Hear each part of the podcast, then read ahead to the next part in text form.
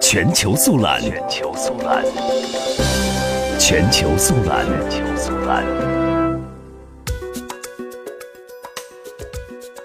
据日本媒体报道，不包含美国的跨太平洋伙伴关系协定十一个参加国二十一号在越南河内召开部长会议，通过了旨在促成 TPP 尽早生效的声明。据报道，声明确认要将首席谈判官在十一月召开亚太经合组织 APEC 峰会前，努力完成 TPP 生效的准备工作。预计峰会期间举行的部长会议上将判断 TPP 生效。由于对协议生效表示慎重的论调也根深蒂固，磋商或进展艰难。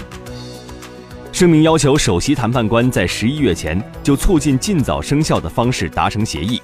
还写明将探讨美国重回 TPP 时的优惠举措。声明称将允许其他能够接受高水平自由化的国家加入，计划扩大该协议。另一方面，考虑到要求慎重的论调，声明还将确认将灵活应对，包括仅在赞成协议内容的国家框架下生效等。